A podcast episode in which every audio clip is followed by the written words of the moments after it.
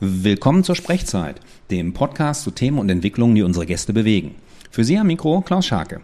In unserem heutigen Unterwegsformat sind wir zu Gast im Atelier der Künstlerin Doris Gutermuth. Um uns herum an den Wänden finden sich jede Menge Verkehrsschilder aus vielen Ländern dieser Erde. Konkret Schilder, die auf einem Fußgängerüberweg hinweisen. Genau um solche, bei uns liebevoll Zebrastreifen genannten Schutzräume geht es heute. Frau Gutermuth, welchen Impuls bringen Sie für unsere Hörerinnen und Hörer heute mit? Also ich befinde mich ja sozusagen in Vorfreude auf die nächste Woche, konkret Donnerstag, 24. August. An diesem Tag wird der Fußgängerüberweg in Deutschland 70 Jahre alt. Also vor 70 Jahren hat der Gesetzgeber Fußgängerüberwege in die Straßenverkehrsordnung eingebracht. Für mich ein zentrales Datum und ich werde sicherlich feiern. Aber es ist nicht nur dieses Jahr etwas zu feiern, sondern auch im nächsten Jahr. Denn der Zebrastreifen hatte ja erstmal nicht diesen Namen, als vor 70 Jahren die Fußgängerüberwege in den Straßenverkehr eingeführt wurden. Er hieß Dickstrichkette, ein Wortungetüm. Und der Volksmund hat es auch eher, glaube ich, damals nicht so aufgenommen.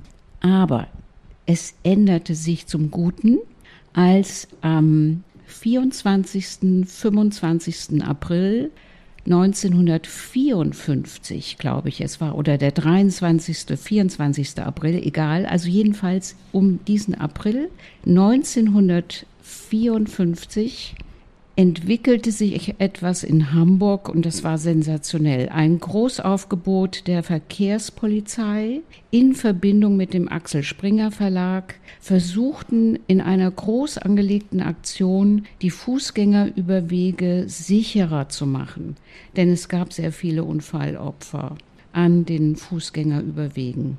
Und ich verkürze es jetzt, weil es eine dramatisch schöne Geschichte. In diesem Zusammenhang wurde der Fußgängerüberweg Zebrastreifen genannt. Also das war eine sensationelle Geschichte und das gilt es eigentlich auch nächstes Jahr zu feiern. Also das wäre dann im April. Und dann haben wir aber noch ein schönes Datum nächstes Jahr, 1. Juni 1964. Also vor 60 Jahren dann im nächsten Jahr haben wir 60-jähriges Jubiläum, dass die Vorrangregelung für den Fußgänger am Zebrastreifen eingeführt wurde. Das ist also dann der Schlusspunkt einer wunderbaren Jubiläumsphase, auf die ich mich sehr freue damit jetzt unsere Hörerinnen und Hörer noch mal ein bisschen ein Gefühl dafür bekommen, warum der Zebrastreifen so wichtig ist. Ja, also wenn, wenn man das jetzt hier bei Ihnen im Atelier sieht, ne, dann sieht man diese ganz unterschiedlichen Motive. Diese Schutzräume gibt es auf der ganzen Welt für Fußgängerinnen und Fußgänger. Warum hat er für Sie und auch für uns da draußen eine so besondere Bedeutung?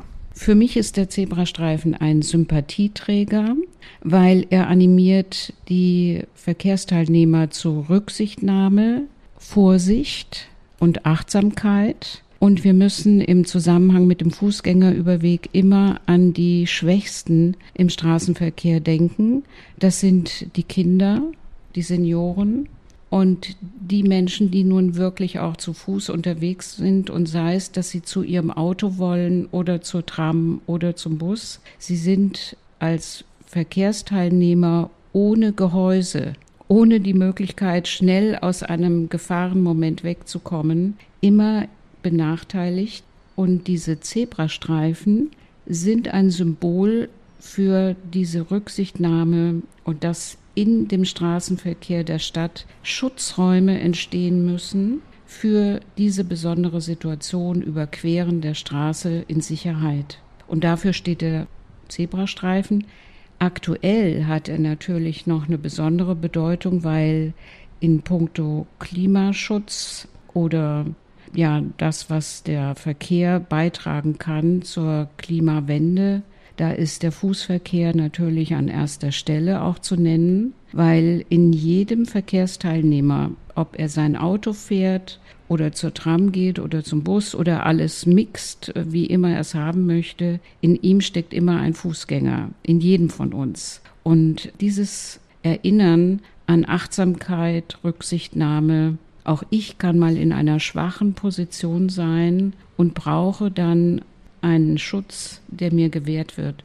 Das finde ich ist eine wichtige Botschaft. Ist es für Sie so, dass der Zebrastreifen mit dazu beiträgt, unsere Städte auch zu lebenswerten Orten zu machen?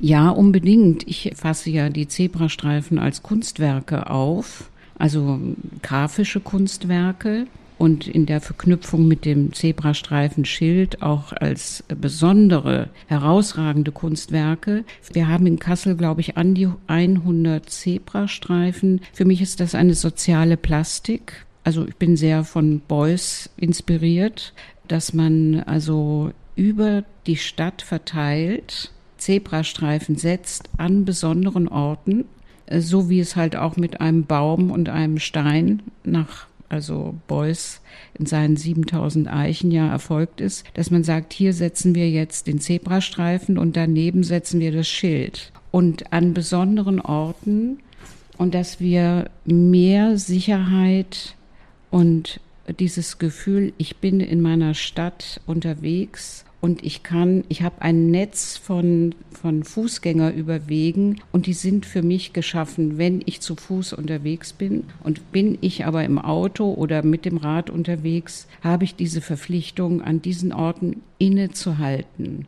Also der Anspruch auch zur Entschleunigung, zum weniger also sich langsam annähern. So heißt es ja auch. Man soll Zebrastreifen, wenn man sich ihnen nähert, im Auto oder mit dem Rad, langsam darauf zufahren, um immer zu sehen, steht da jemand, der jetzt gleich über die Straße will. Der Fußgänger hat Vorrang. Ich muss im Auto oder auf dem Rad anhalten.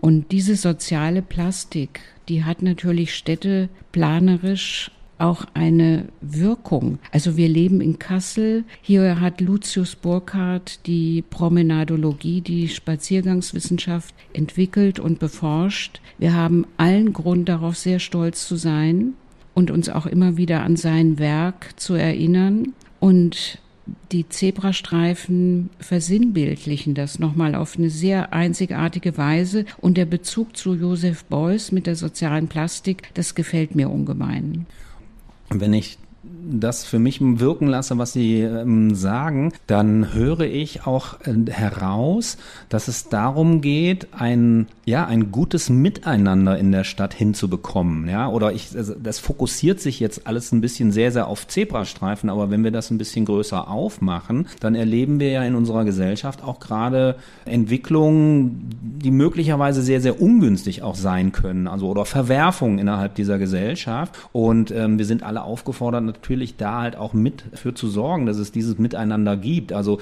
ist, ist das halt auch für Sie so eine Symbolik, die da äh, an diesem kleinen Objekt, an dieser damaligen Dickstrichkette, ja, mit verbunden ist?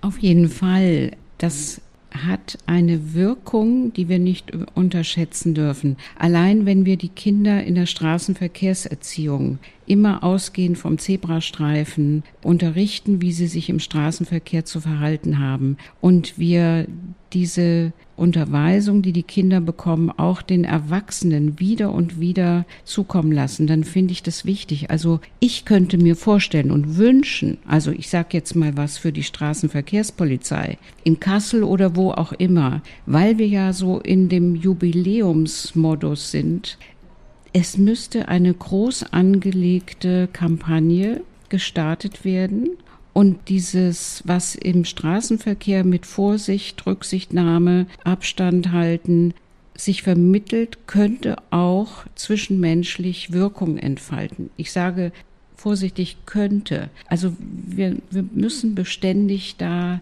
diese guten Dinge, die ja da sind, wieder und wieder ins Gedächtnis rufen und wieder und wieder trainieren und auch Kampagnen machen, also groß angelegte Kampagnen, wo man richtig sieht, also jetzt passiert etwas, das ist bedeutend und es wird die Menschen erreichen. Sie haben das ja schon gesagt, Sie sind in so einem Feiermodus. Ne? Also wird uns das da draußen auch irgendwie erreichen? Wissen Sie, ob schon Dinge geplant sind? Planen Sie Dinge, die im Zusammenhang mit diesen Jubiläen, die Sie jetzt gerade erläutert haben, stehen werden? Also dieses Gespräch, was ich jetzt mit Ihnen führe, Herr Scharke, kann ja auch ein, ein Anlass sein, dass dieser Podcast jetzt versendet wird. Also ich werde meins dazu beitragen und bestimmt das Polizeipräsidium äh, informieren, den Polizeipräsidenten. Ich werde bestimmt an den Deutschlandfunk herantreten oder ich werde an die zuständige Agentur herantreten, die den Fußkongress in Deutschland organisiert. Also ich habe ja eine ein ganze Liste von schönen, wichtigen Adressen. Jetzt nenne ich nur so einige Beispiele und ich bleibe da dran. Sie wissen, ich bin Zebrastreifenaktivistin. Das ist sozusagen mein Lebensthema und daran werde ich weiterarbeiten. Wir bewegen uns auf die Zielgerade unseres Gespräches zu. Wenn wir jetzt darüber sprechen, dass Sie die Zebrastreifenaktivistin sind, was für Visionen verknüpfen und verbinden Sie mit diesem Objekt, was wir da draußen im öffentlichen Raum eben finden? In unseren Städten, auf unseren Straßen? Wo könnte da wünschenswerterweise aus Ihrer Perspektive die Reise hingehen? In der Weise, wie jetzt über Radwege und Fahrradstraßen nachgedacht wird, in dieser Intensität. Und in der Weise hoffe ich, dass es auch für den Fußverkehr etwas gibt, was uns voranbringt und der Zebrastreifen könnte ein Symbol werden. Und das, was Axel Springer damals in Hamburg kreiert hat in Verbindung mit der Polizei, das sollten jetzt auch wieder Institutionen gemeinsam verwirklichen. Schöne Projekte. Das wäre mein Herzenswunsch. Ich würde sehr gerne mit dabei sein. Erstmal bis hierher. Ganz, ganz herzlichen Dank, dass Sie uns in diesem Podcast darauf aufmerksam gemacht haben, dass diese Jubiläumsserie ansteht. Einmal in diesem Jahr, dann halt auch im nächsten Jahr 2024. Und dann sind wir natürlich sehr, sehr gespannt, was wir dann über diese Projekte, die sich möglicherweise entwickeln, noch hören werden. Ganz, ganz herzlichen Dank, Frau Gutermuth. Ich danke Ihnen.